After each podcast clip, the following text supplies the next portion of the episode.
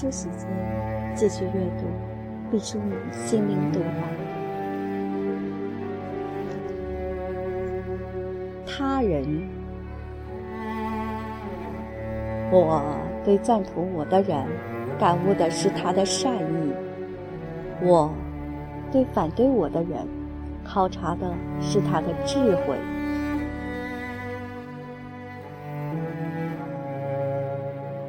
默契就是深深的理解，你中有我，我中有你。默契就是彼此的包容和一体。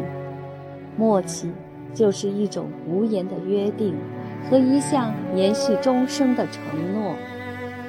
默契无钉无铁，但是坚硬无比；默契无胶无漆，却针插不进水。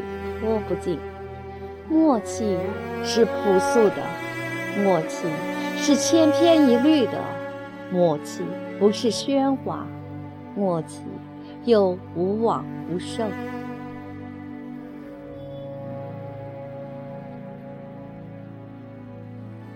人的一生会听到很多评价和意见，你不想听也不行。意见的来源。是个有趣的问题。最简单的可以分成两大类：一方面来自爱你的人，因为希望你进步，希望你好，希望你幸福，所以他们会指出你的不足。通常，我们对这类意见，要么是重视过度，要么是过度的不重视。前者。是因为亲人在我们眼中就是人间的上帝，句句是真理；后者也因为和凡间的上帝相处的太久了，反倒觉得老生常谈，把它当成了耳旁风。还有一大类意见，来自恨你的人。我说的这个恨，不是血海深仇，不是国恨家仇。而是同志对你印象不好的人，和你不对的人，和你有过节巴望着你倒霉的人。按时下年轻人的话讲，这是和你相克，也许是血型不符，也许是星座不合。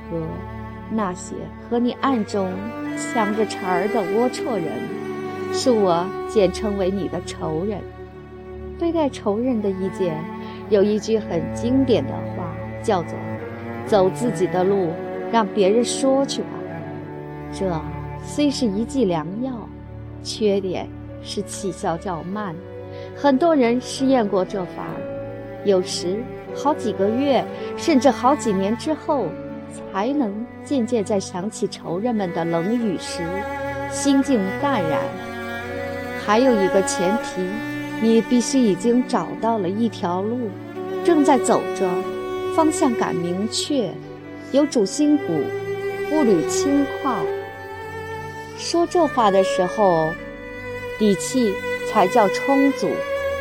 倘若正在彷徨和苦闷中，雨雾迷蒙，路还不知在何方，或者干脆在路边崴了脚，或被野兽啃伤了，窗口流着血，那这句经典就稍显隔靴搔痒。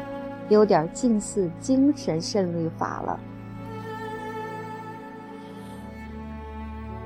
仇人的话，杀伤力之所以大，是因为那其中常常持有几分真实的、完全的谎话。其实倒并不可怕，因为除了极为弱智的人，一般都可识破。即使你从仇人喷涌而来的污泥浊水中，荡涤出了金沙，你也可以依然保持你的仇恨，如同保持你脊骨的硬度。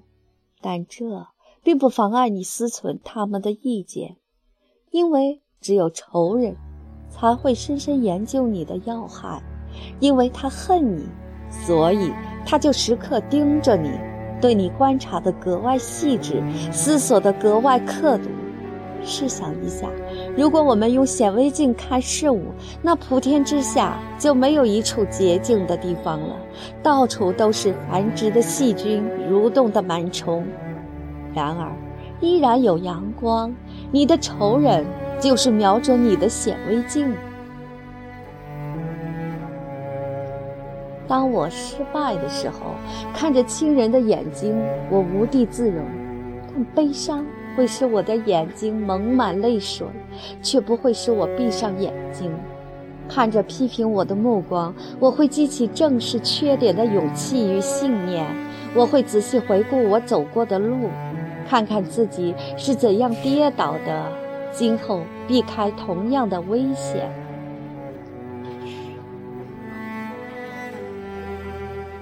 当我受到表扬的时候，我也快乐地注视着别人的眼睛。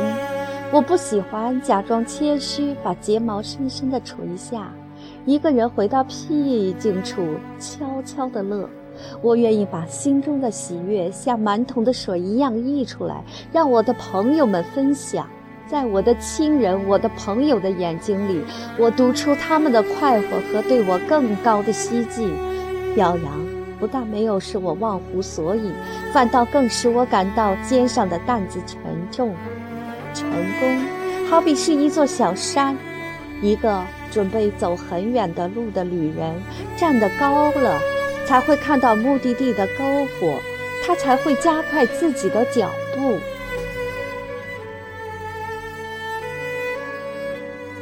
当我面对陌生人的时候，我会格外注视他的眼睛，眼睛是心灵的窗户，已经是被说腻了的古话。可我要说，眼睛不仅仅是窗户，它是心灵的家。假如陌生人的目光坦诚而友好，我会向他伸出我的手；假如陌生人的目光犹疑而彷徨，我断定他是一个没有主见的人，不能成为朋友；假如陌生人的目光躲闪而阴暗，我会退避三舍，在心里敲起警钟。假如陌生人的目光孤苦无告，我愿意提供力所能及的帮助。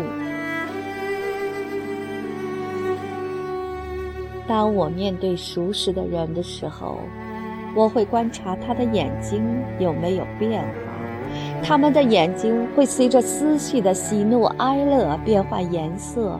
作为朋友，我愿与他们分担。假如他们悲哀，我愿为他们宽心；假如他们喜悦，我愿与他们分享；假如他们焦虑，我愿出谋划策；假如他们忧郁，我愿陪着他们沿着静静的小河走很远很远。批评就像是冰水，表扬好比是热敷，彼此的温度不相同。但都是疗伤治痛的手段。批评往往能使我们清醒，凛然一震，深刻地反省自己的过失，迸发挺进的激愤；表扬则像温暖宜人的淋浴，使人血脉喷张，意气风发，产生博心向上的豪情。批评和表扬。永远是双刃的剑，使用的好，犀利无比，展出一条通达的道路，使我们快速向前；使用的不当，就可能伤了自己，也伤了他人，滴下一串串淋漓的鲜血。批评和表扬的主要驰骋疆域，应该是人的力量可以抵达的范围和深度，他们是评价态度的标尺。而不是鉴定天资的分光镜。我们可以批评孩子的懒散，而不应当指责儿童的智力。我们可以表扬女孩把手帕洗得很洁净，而不宜夸奖她的服装高贵。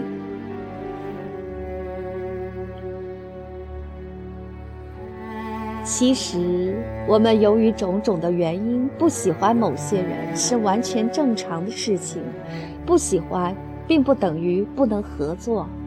如果你和你所不喜欢的上司只保持单纯而正常的工作关系，这就是统一；但要强求如沐春风、亲密无间，这就是分裂。它必然带来情绪的困扰和行动的无所适从。人活在世上，说和听是两件要务。说，主要是表达自己的思想、情感和意识。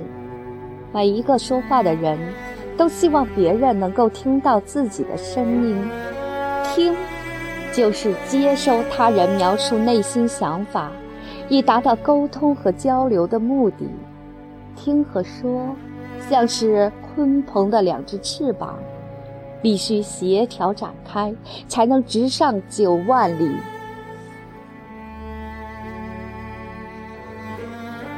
现代生活飞速的发展，人的一辈子再不是蜷缩在一个小村或小镇，而是纵横驰骋、漂洋过海。所接触的人不再是几十一百，很可能成千上万。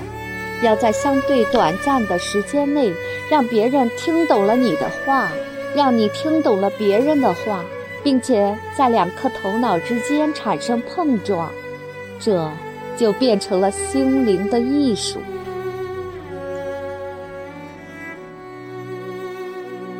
我不过分的喜欢读者，讨他们的欢心。我心目中的读者是一位严厉而苍老的智者，当然，他有的时候也给我鼓励的一笑，但基本上是冷静甚至冷漠的。当我同他交谈的时候，我不期望打动他。我只是诚恳地说着我想说的话，我为我所说的话负责。我知道读者是一个苛刻的群体，他对你的欢迎是那样的短暂而局限。我对此绝不寄幻想。当读者愿意读你的书的时候，我会努力写作；当读者不愿意读你的书的时候，我。还会努力写作。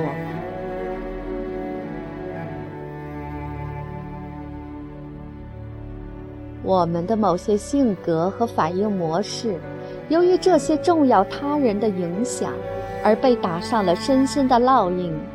那时你还小，你受了伤，那不是你的错，但你的伤口至今还在流血，你却要自己想法包扎。如果。它还像下水道的出口一样，嗖嗖地冒着污浊的气味儿，还对你的今天、明天继续发挥着强烈的影响。那是因为你仍在听之任之。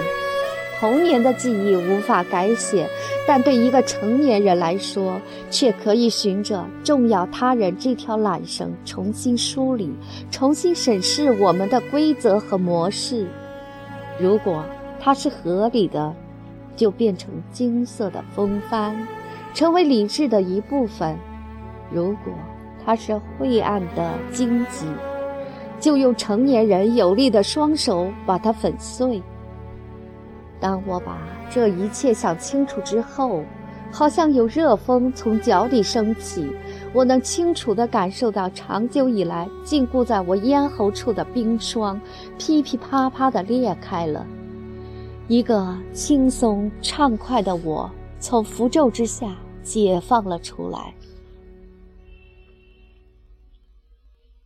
童年时被烙印下的负面情感，是难以简单的用时间的橡皮轻易的擦去的。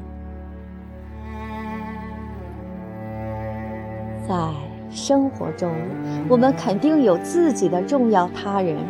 重要他人可能是我们的父母长辈，或者是兄弟姐妹，也可能是我们的老师，亦或萍水相逢的路人。童年的记忆遵循着非常玄妙神秘的规律，你着意要记住的事情和人物，很可能淹没在岁月的灰烬中，但某些特定的人和事却挥之不去。影响我们的一生。如果一不把它们寻找出来，并加以重新的认识和把握，它就可能像一道符咒，在下意识的海洋中潜伏着影响潮流和季风的走向。